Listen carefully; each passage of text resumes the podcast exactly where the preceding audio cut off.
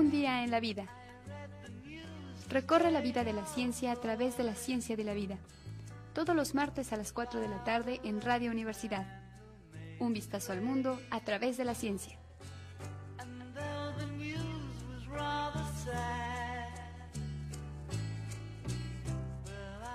Buenas tardes a todos. Hoy es 29 de diciembre del 2020, un día soleado aquí en la universidad. Estamos transmitiendo en vivo desde las instalaciones de Radio Universidad Autónoma de Querétaro en el 89.5 de FM. Teléfono de la cabina 192 1293.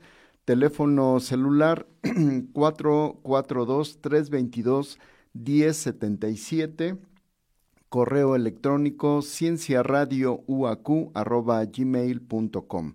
Eh, le agradezco en los controles a em, Erika Sánchez. Yo soy Marco Sánchez y me da mucho gusto que me acompañen en esta casi hora de comunicación de la ciencia. Este programa es producido por la licenciatura en biología de la Facultad de Ciencias Naturales de esta universidad y tiene como propósito, bueno, varios propósitos. Uno de ellos es em, alimentar eh, las ganas del público por conocer, por entender, por comprender algunos aspectos de la ciencia, em, estimular el pensamiento científico, tener esa, esa cultura científica a la mano para que pues, se pueda disfrutar, se pueda conocer algunos otros elementos que están a nuestro alrededor, podamos participar en las decisiones que se tienen en nuestro ámbito eh, social, económico, político y que tienen que ver con la ciencia. Esta es una de las ideas que, tengo en este programa. Ojalá poco a poco se puedan cumplir. Muy bien, eh, estos programas son, eh, los pueden reoír en, la plataforma de Spotify. ustedes pueden entrar y poner Ciencia WAC o Vistazo al Mundo y creo que hay otra forma, creo que es Un día en la vida. Eh, creo que este último es el, principal, la principal vía de, entrada para Spotify, Un día en la vida, aunque hay varios eh, programas que se llaman igual. Eh, y si no, ustedes pueden entrar a la página de Facebook ciencia-uac y ahí les damos el link correspondiente específico para que ustedes puedan entrar a el Spotify y ustedes puedan oír em, estos programas si se lo perdieron, si lo quieren volver a oír para ver algunos detalles y demás. Muy bien. Vamos a empezar con un, con un fragmento del concierto de violín eh, número 61, el opus 3, y esta parte del rondó. Vamos a oír un fragmento para empezar a hablar de aspectos que tienen que ver con la ciencia, pero también que tienen que ver con lo que se festejó durante todo este año y bueno, este último programa no dejará de festejar a nuestro querido Ludwig van Beethoven. Vamos a oír entonces un fragmento de este concierto para violín y orquesta en re mayor, opus 61. Estoy hablando del movimiento que, el tercer movimiento, que es rondó alegro.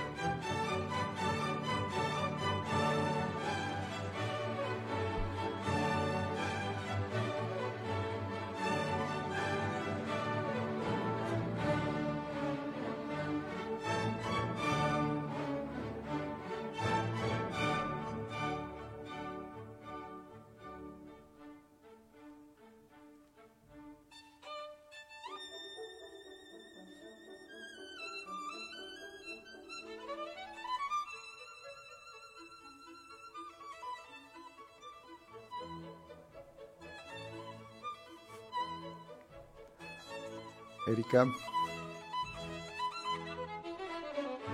Bueno, ya regresamos. Es un fragmento del concierto para violín, el número 61, opus 3, el movimiento 3, que es rondo.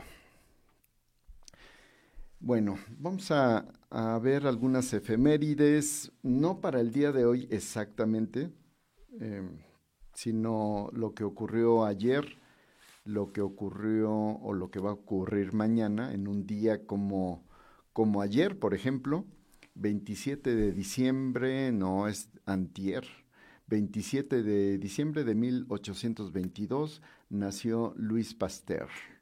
Ese gran investigador que tiene que ver con aspectos de biología celular, microbiología, química, fisiología, eh, también aspectos que tienen que ver con la economía, eh, con la industria de la seda, la industria del vino, en fin, es uno de los personajes creo que más, de, los más grandes que puede haber, eh, abarcó muchos temas eh, aportó una gran cantidad de información, pero también una gran cantidad de conceptos. Por ejemplo, él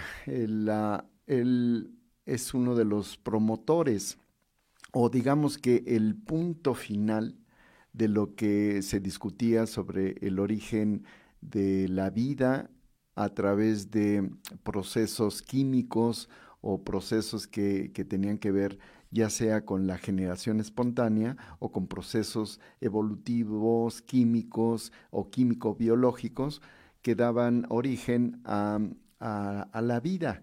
Y esa discusión clásica de que si era espontánea la generación de la vida o que era producto de un proceso em, celular, fisiológico celular. En fin, él da el punto final eh, aunque hay muchos autores que tienen que ver con, estos datos, bueno, él da como el, carpetazo a esa discusión.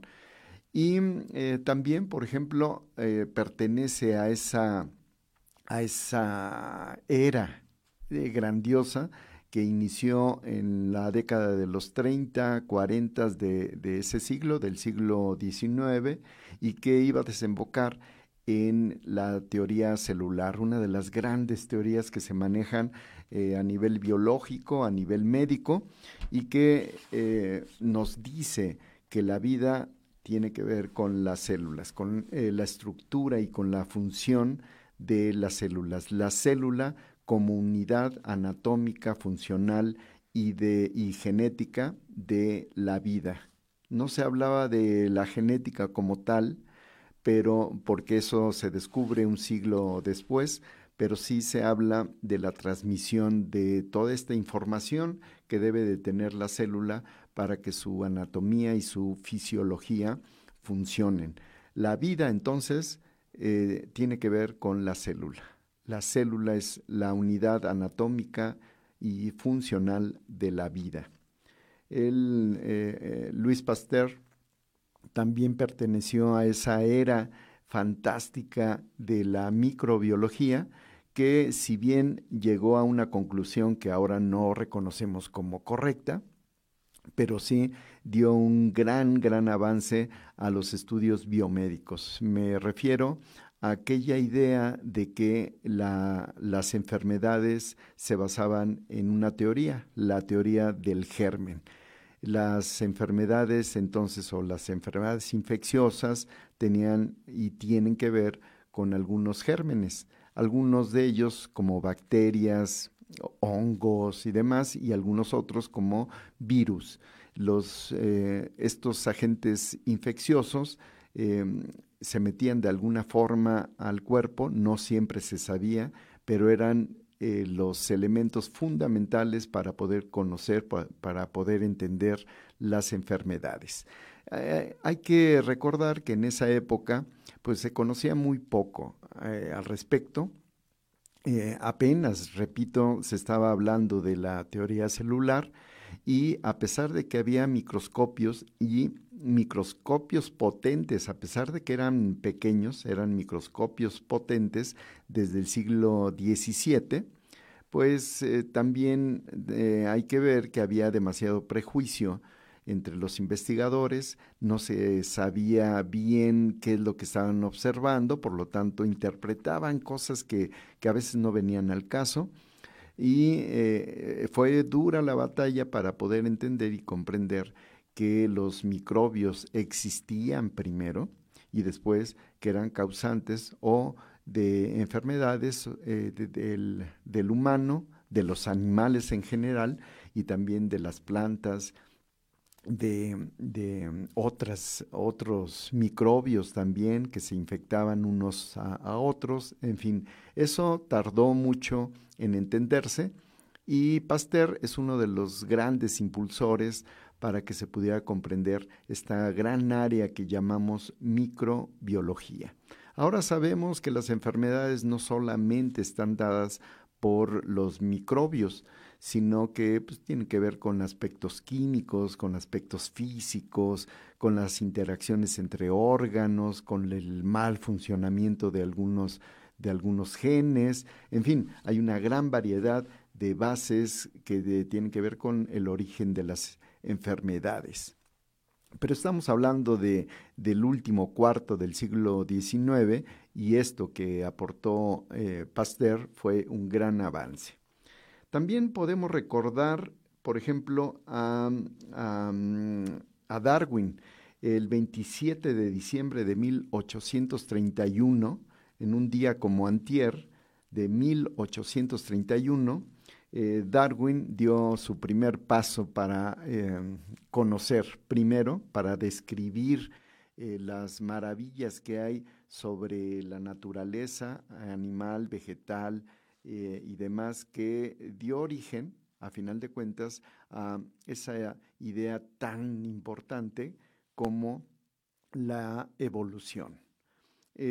por supuesto, el concepto de evolución ya se estaba manejando desde antes, pero él da el mecanismo con el cual se convierte ya no en una hipótesis, ya no en, leyes como las de Lamarck, sino en una teoría.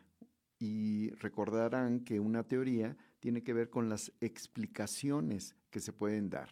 Él daba ya una explicación, un mecanismo que explicaba la evolución, y este mecanismo le llamó la selección natural.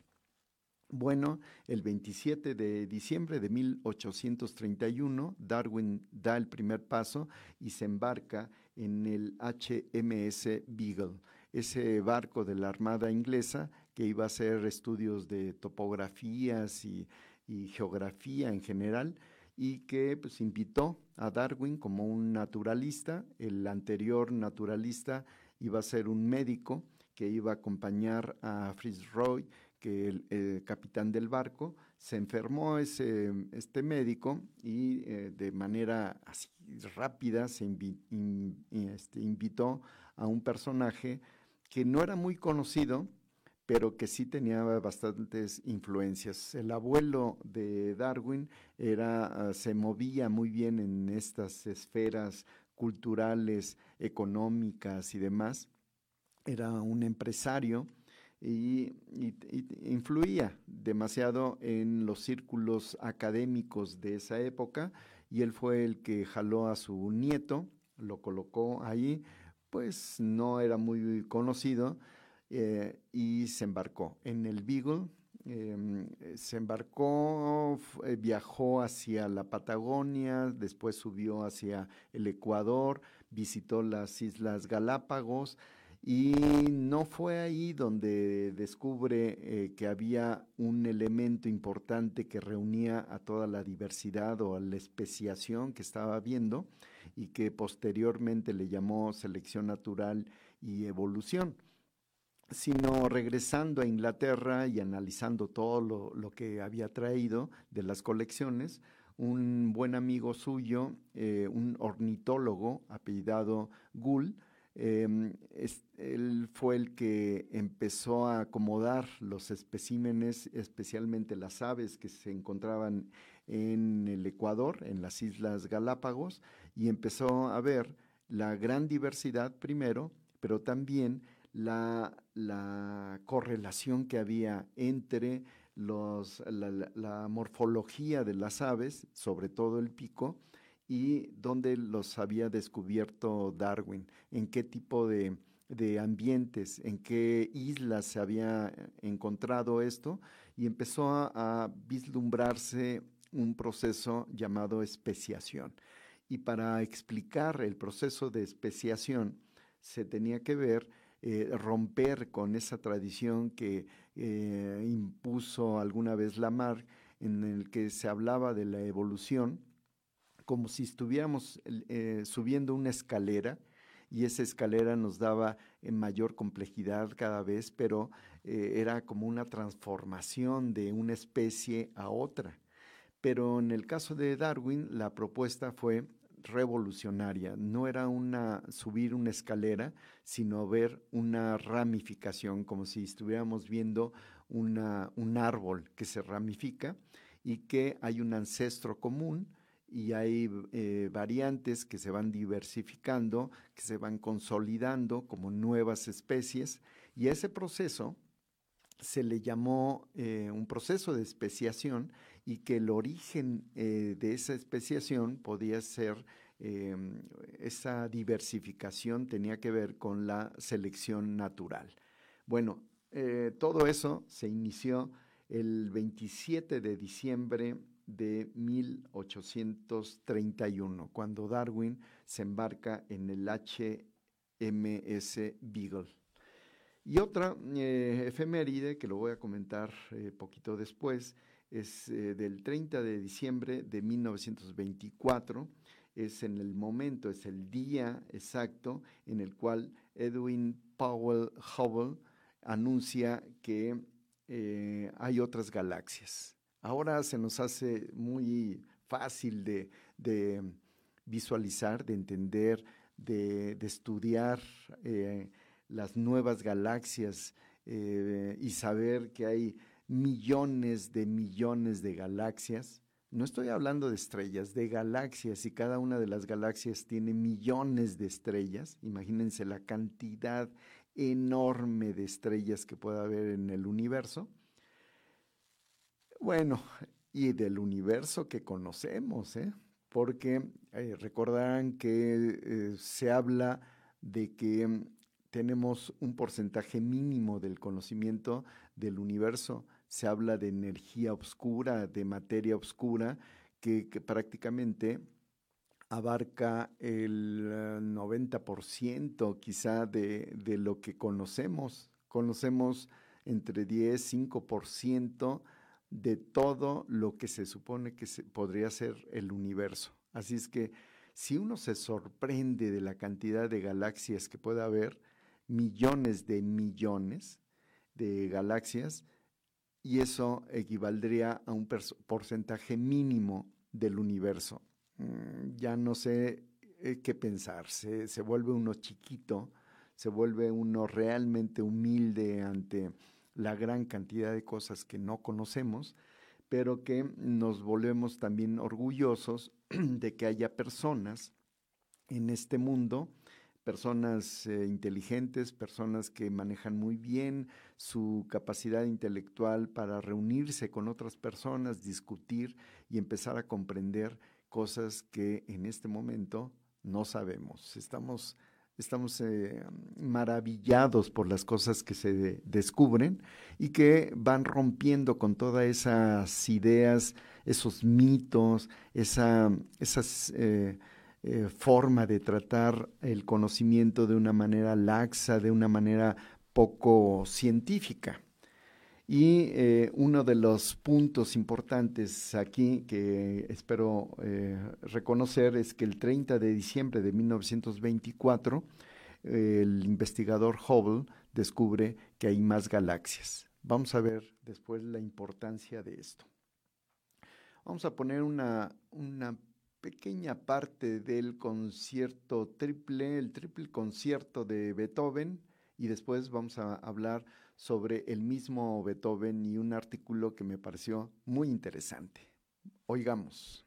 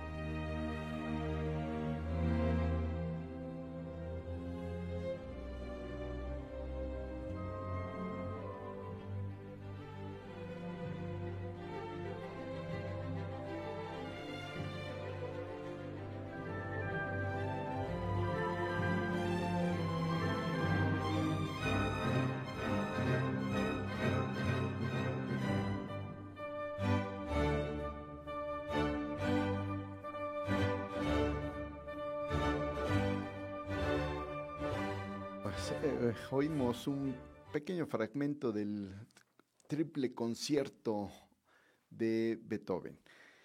Bueno, el artículo que les quiero comentar que tiene que ver con Beethoven es eh, un artículo científico que se publicó el 16 de diciembre de este año. Eh, lo hicieron coincidir con la fecha de nacimiento eh, de Beethoven. Hace 250 años nació Beethoven, desde el año pasado se empezaron a hacer los festejos, nos cayó la pandemia y se deshicieron un montón de cosas que se tenían planeadas, ni modo. Pero eh, este artículo coincidió, se publicó el día de nacimiento de Ludwig van Beethoven.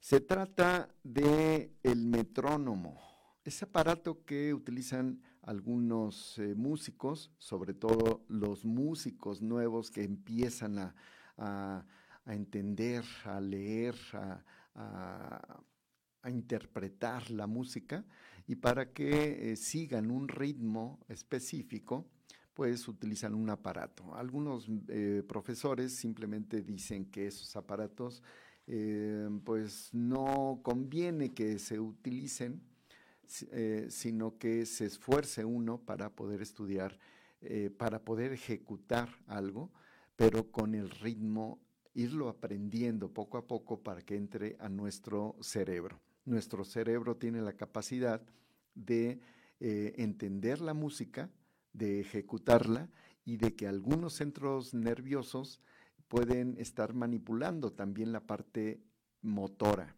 Eso no lo saben frecuentemente los maestros de, música, pero intuitivamente lo entienden así y obligan a los estudiantes a no utilizar ese metrónomo. Pero ese metrónomo fue un aparato excepcional. Lo quedó maravillado Beethoven ante este aparato. Era el primero en su tipo para que los músicos empezaran a, tener eh, anotaciones en sus partituras y que pudieran eh, decirle exactamente a, los intérpretes qué velocidad que este, debería de seguir la música que ellos interpretaban. Hay que entender que las partituras tienen como, como si fuera una receta de cocina. Eh, tienen todos los elementos o deben de tener todos los elementos para que se pueda interpretar como ha pensado el autor que debería de sonar. Tiene los instrumentos que debe de tocarse, tiene la velocidad, tiene el estilo, si es alegre, si es un poquito pausado, si se tiene que aumentar el volumen, bajarlo, en fin, todas las anotaciones están en un pentagrama. Y para ser más precisos, el tempo que le llaman, eh, pues faltaba un aparato de ese estilo, es el metrónomo, que no es más que, bueno, digo así, que eh, es un péndulo, eh, tiene un contrapeso, y entonces uno mueve la palanquita y se oye cloc, toc, toc, y eso molesta mucho cuando uno está interpretando, pero se lleva el ritmo, toc, toc, toc. Y si uno sube un, elemento que es movible, eh, si uno sube o baja ese elemento metálico usualmente, pues eh, se acelera el ritmo o se baja el ritmo. Entonces le regala eh, Johann Nepomuk Messel, es el, inventor de ese metrónomo, aunque muchos dicen que no fue el inventor como tal, sino fue otra persona apellidada Bindel, y que eh, Messel eh, nada más aprovechó y lo patentó y, ya, ¿no? El caso es que le regala un metrónomo a, Beethoven en 1815, ya Beethoven estaba ya perdiendo su, ah, su, su oído, para ese entonces, pues ya, ya tenía muy deteriorado el oído, este, lo toma y pues, lo utiliza para hacer precisiones en el tempo en sus partituras. Y entonces, eh, eh, resulta que pues nadie, nadie ejecuta, eh, a estas alturas todavía, nadie ejecuta a la velocidad que dijo Beethoven que debería de tocarse. Es a veces una locura tocarlo. Dicen algunos músicos que es rapidísimo, no, no, no pueden concebir que Beethoven haya querido que tocaran todos una música tan rápida. Y otros dicen pues que estaba enloqueciendo porque estaba quedándose eh, sordo y que pues ya no, no, no atendía muchas de las cosas que pedían los intérpretes y demás que Beethoven les exigía demasiado, em, eh, etcétera, etcétera, etcétera.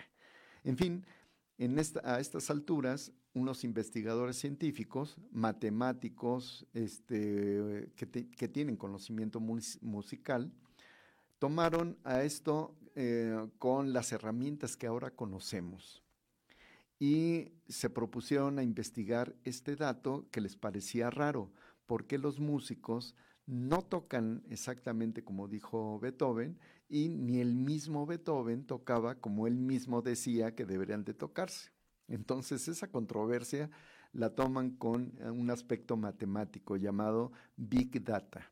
Es una relación entre estadística, este, grandes cantidades de datos obtenidos y eh, la informática. Se necesitan programas para poder analizar grandes cantidades de datos, como por ejemplo eh, el comportamiento de los votantes, la manera como se comportan los consumidores, eh, el movimiento de las personas en una ciudad, etcétera. Son grandes cantidades de datos.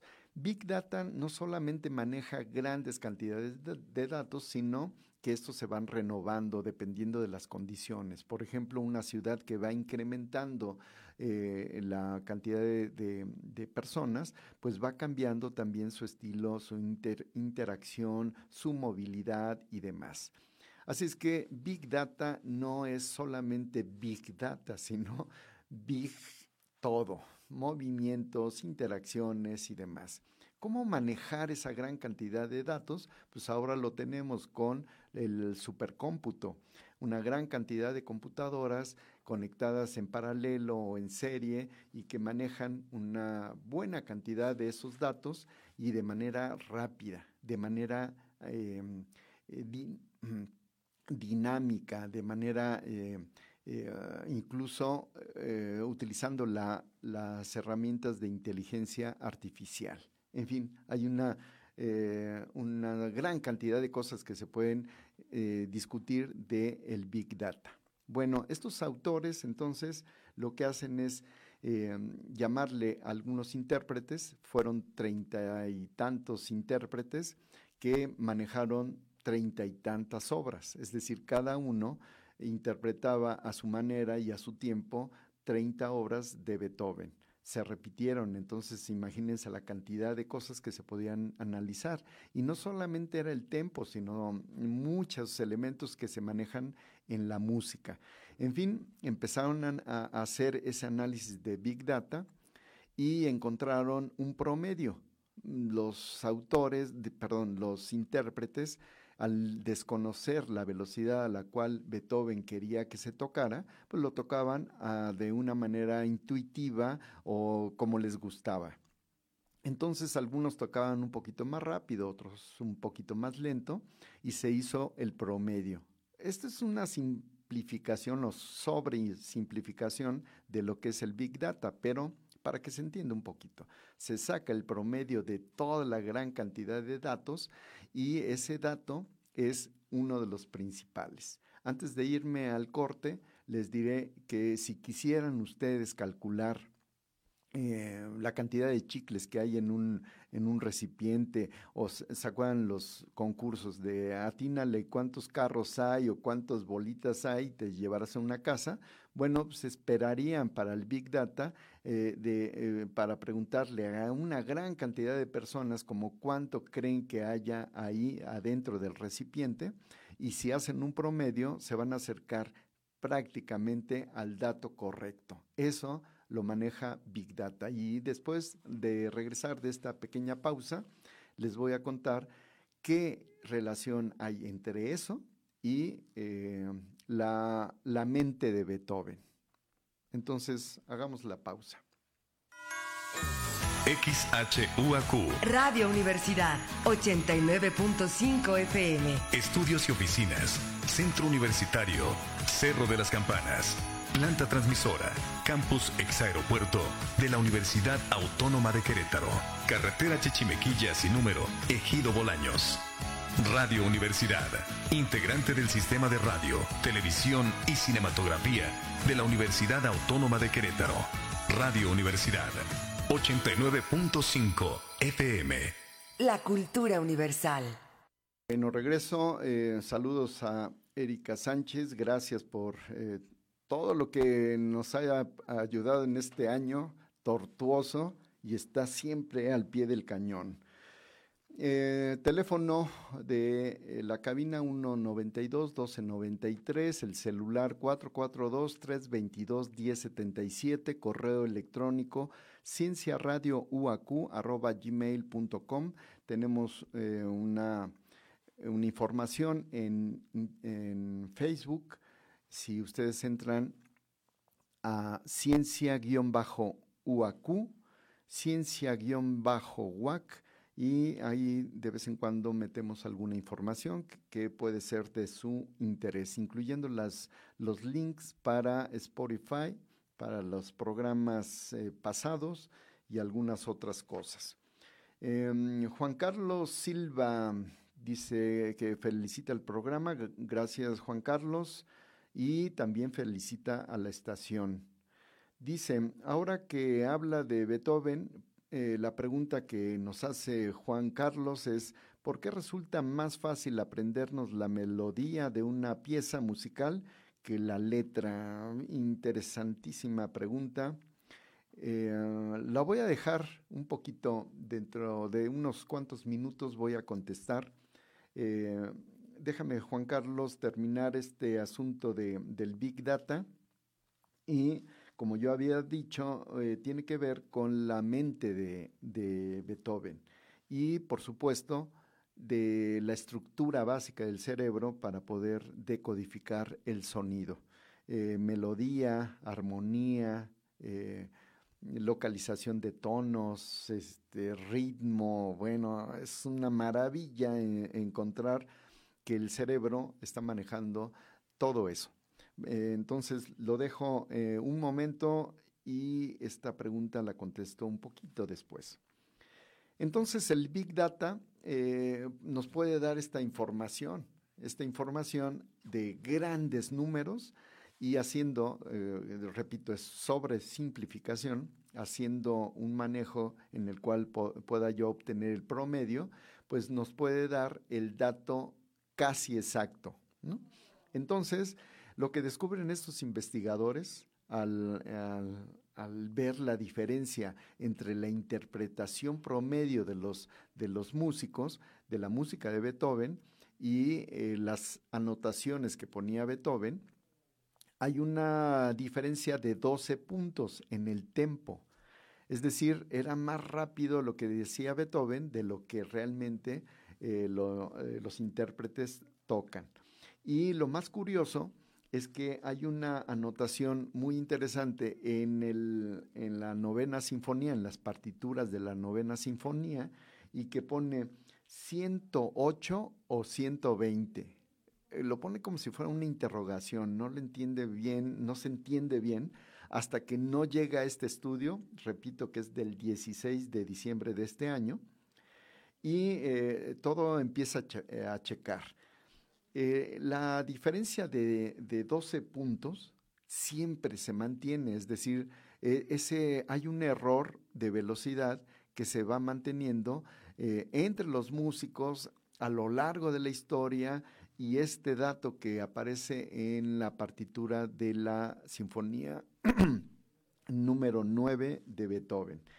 Bueno, el caso es que los matemáticos que estudian, que, publican, eh, eh, revisan muchas cosas. Por ejemplo, modelos en 3D en donde les desajustan una pieza, les quitan otra, rompen algo. Es más, hasta el metrónomo lo inclinan hacia el piano para que haya un rozamiento del, péndulo y que esto provoque un cambio del tempo eh, o la medición del tiempo en el metrónomo. Nada coincide, nada, excepto el tamaño de ese, de fragmento, eh, de, ese mecanismo que yo les comentaba, ese tamaño de, de contrapeso del péndulo tiene un tamaño tal que si, si, lo medimos puede coincidir entre el número 108 y el 120 del metrónomo, que son los datos que, que comenta Beethoven en las partituras. Y esa diferencia son 12 puntos, precisamente. Entonces, lo que llega a la conclusión es algo realmente absurdo, pero muy interesante. Resulta que Beethoven actuó básicamente como la mayoría de nosotros cuando queremos desempacar algo y que lo queremos usar ya, no leemos el instructivo. El instructivo estaba ahí, el mismo Messel se lo puso, cómo manejar bien el metrónomo. Y ahí decía que tenía que manejar el número 108, no el, no el 120. El extremo, uno de los extremos del contrapeso indicaba 108 y no 120.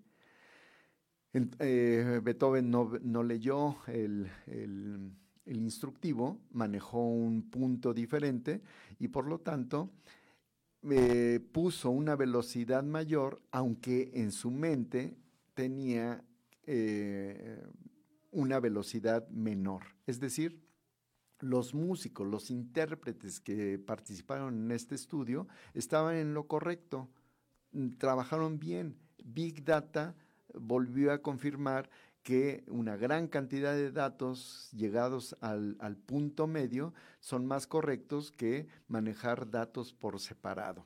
En fin, eh, se generó ya, eh, se rompió esa controversia que había ya se descubrió cuál era el mecanismo del error y el error, repito, fue algo que nos pasa a todos. No leemos el instructivo y manejamos mal el aparato. Eh, bien por, por, el trabajo, nos enseña muchas cosas. Eh, yo me divertí y me interesó mucho estar averiguando cosas. De veras que, que, es que es muy, muy, muy apasionante esta vida de Beethoven, pero sigue apareciendo cosas que nos llenan mucho de, información, pero también de explicaciones. Este artículo del Big Data y del metrónomo, yo lo tengo, si, que, si ustedes lo quieren, escríbanme al correo electrónico cienciaradiouacu.gmail.com. Eh, segundo artículo que tiene que ver con Beethoven se llama El sueño de Beethoven. No es un artículo como tal, es un ensayo de, un joven investigador. Ganó el concurso que, hizo la revista Nature eh, para jóvenes investigadores del 2019 y ganó este ensayo que tiene que ver con el sueño de Beethoven y hace una relación entre Beethoven, su problema de audición y también el problema de audición de su hermano y lo lleva más allá. Y este, hay una gran cantidad de personas en el mundo. Él está calculando que son 466 millones de personas que tienen el problema de degeneración auditiva que tuvo Beethoven. No todos llegan a tener la gravedad de ese problema, pero sí es un grave problema que se vaya perdiendo la, mm, percepción auditiva. Decía Helen Keller eh, que eh, perder la visión nos hace desconectarnos de las cosas, pero perder eh, eso, perder la visión, pero perder la audición es alejarnos de las personas. Yo diría que incluso deberíamos de ir un poco más allá y se sale completamente de lo que yo les estoy comentando, pero lo voy a, mencionar. El perder el olfato, aunque ustedes no lo quieran, creer, se pierde más el contacto de las personas y de la alimentación que la mismísima audición. Si a mí me, pidieran que escogiera, por alguna razón, escogiera cuál, eh, qué, qué, sensación eh, pudiera perder, en absoluto quisiera que se perdiera mi olfato. Eso nos aleja de las personas y pues algo muy rico que es la comida. Regreso otra vez al asunto de, este ensayo, El sueño de Beethoven y nos lleva por algunos caminos muy interesantes de, datos que, están, que están saliendo, pero sobre todo de un ensayo clínico eh, ese sí es un, eh, un, ensayo de investigación científica que nos, eh, nos permite o nos permitirá entender los mecanismos por los cuales no solamente es la degeneración de la audición, sino de la recuperación, de la posible recuperación de la audición. En los tiempos de Beethoven no había método para diagnosticar qué es lo que le estaba pasando a Beethoven, pero mucho menos había una forma de ayudarle. En este año 2020 sabemos por qué hay una degeneración, pero en este momento no hay una forma de ayudarle a estas personas. En este ensayo se menciona un trabajo clínico que está a punto de eh, empezar a echar la mano a las personas que degeneran, que se ve degenerado su audición. Y este ensayo se llama eh, Regain, R-E-G-A-I-N, que son, suena como, como si quisiéramos recuperar algo, pero eh, son siglas que nos llevan a entender que es un, ensayo clínico que tiene que ver con los inhibidores, unas enzimas inhibidoras que bloqueando a esas enzimas nos permite recuperar a las células. Las células que se pierden en los mamíferos, incluyéndonos a nosotros, esas células que nos permiten oír, que son células que tienen como cilios, como pelitos, que al moverse generan una corriente eléctrica y esa corriente eléctrica va por el nervio auditivo y llega a diferentes zonas cerebrales, por ejemplo el tallo cerebral, el tálamo y termina en la corteza eh, cerebral auditiva. Eso nos permite percibir eh, el, el sonido. Bueno, esas células se van perdiendo y no hay forma de recuperarlas, excepto ahora que si se inyecta por eh, a través del tímpano un fármaco que inhibe un tipo de enzimas, ahorita no me voy a meter en eso, podemos eh, recuperar a esas células. Hay forma de rescatarlas y volver a tener células que nos permiten oír. Entonces, hay una luz de esperanza eh, basado en la investigación científica para estas personas que han perdido la audición. Si eso lo hubiera tenido Beethoven, me parece que no hubiera hecho una obra eh, mejor. Su genio eh, le permitió que a pesar de la falta de audición, que no era total, claro, pero que esa falta de audición eh, no le eh, quitara todo el genio musical que tenía.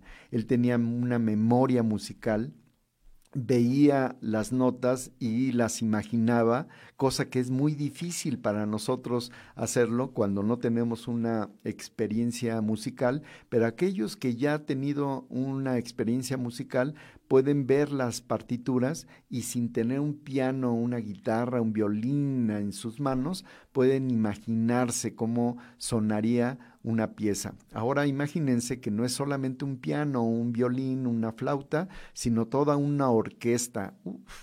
O sea, se necesita de veras práctica, estudios, pero sobre todo genio.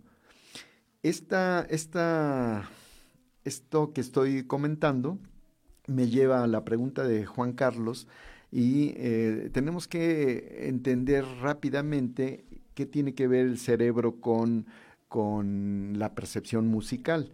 eh, por ejemplo, cuando ya llega la información desde el oído, desde los huesecillos que ustedes conocen, desde el golpeteo que se da en la cóclea y la cóclea que es el primero que separa, la primera estructura que separa a las frecuencias de estos sonidos, eh, eh, al principio de la cóclea se, captan los, los sonidos con frecuencias altas, los agudos, y al final de la cóclea los, las frecuencias bajas, los graves, y esta información se va al cerebro, como yo les decía, tallo cerebral, tálamo y después corteza auditiva.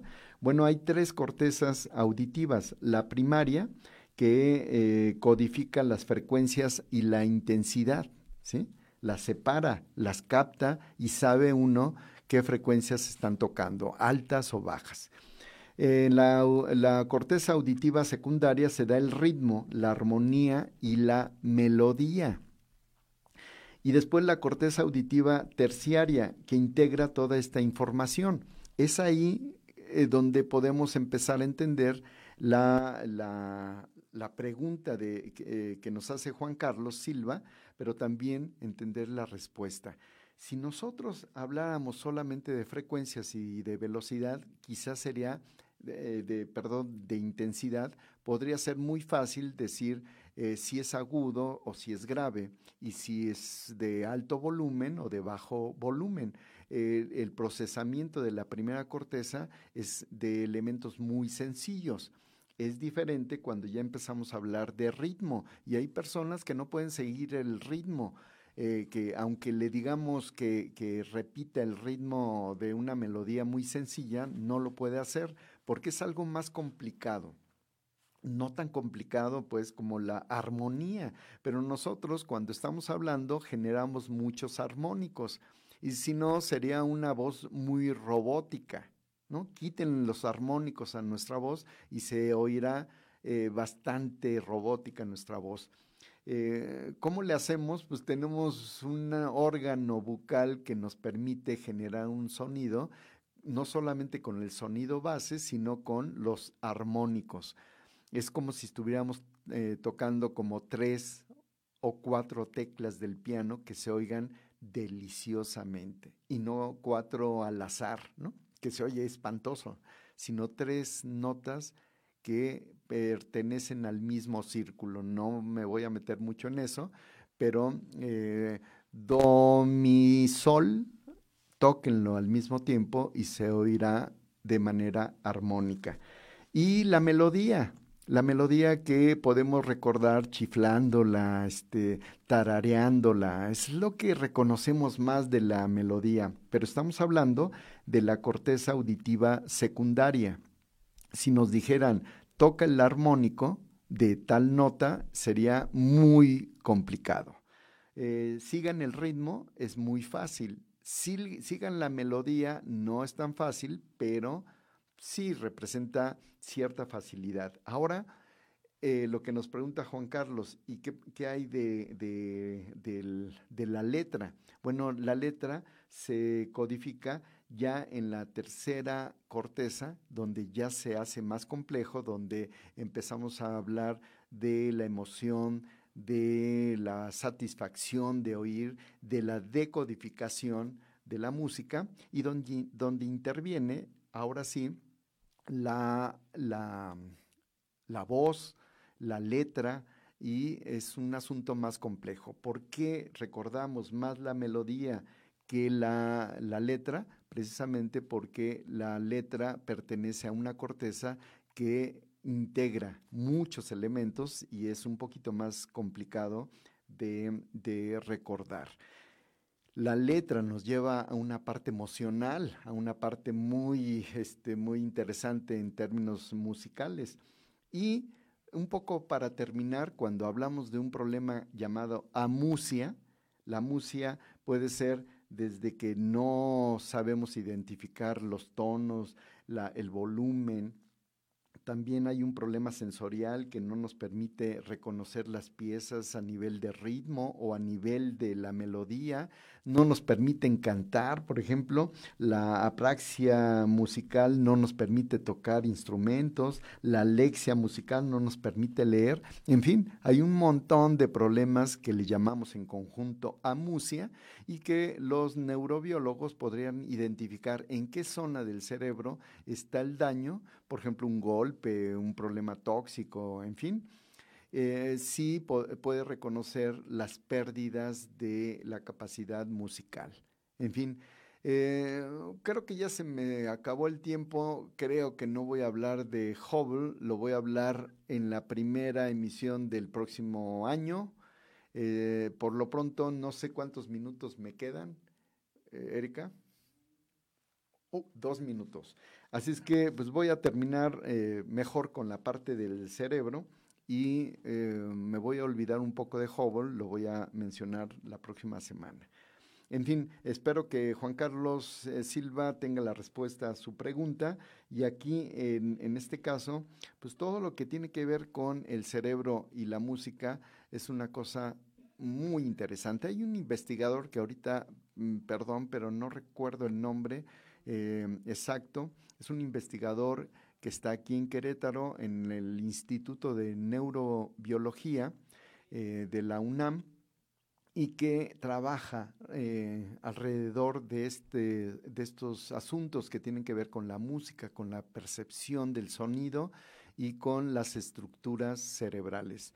Eh, hay otro investigador llamado Hugo Marchand, que fue el que me comentó todas estas investigaciones. Él participa en esto y me refirió que hay estructuras cerebrales que van funcionando como en conjunto, como si fuera en trenecito y por lo tanto nos da el tiempo, nos da la melodía, nos da la estructura musical. En fin, habrá que estudiar el cerebro para poder entender la música. Se me acabó el tiempo, ahora sí, yo soy Marco Sánchez, les agradezco haber estado, este, les doy un abrazo para este fin de año y le agradezco a Erika Sánchez en los controles. Nos oímos el la próxima semana, es decir, el próximo año. Hasta la vista.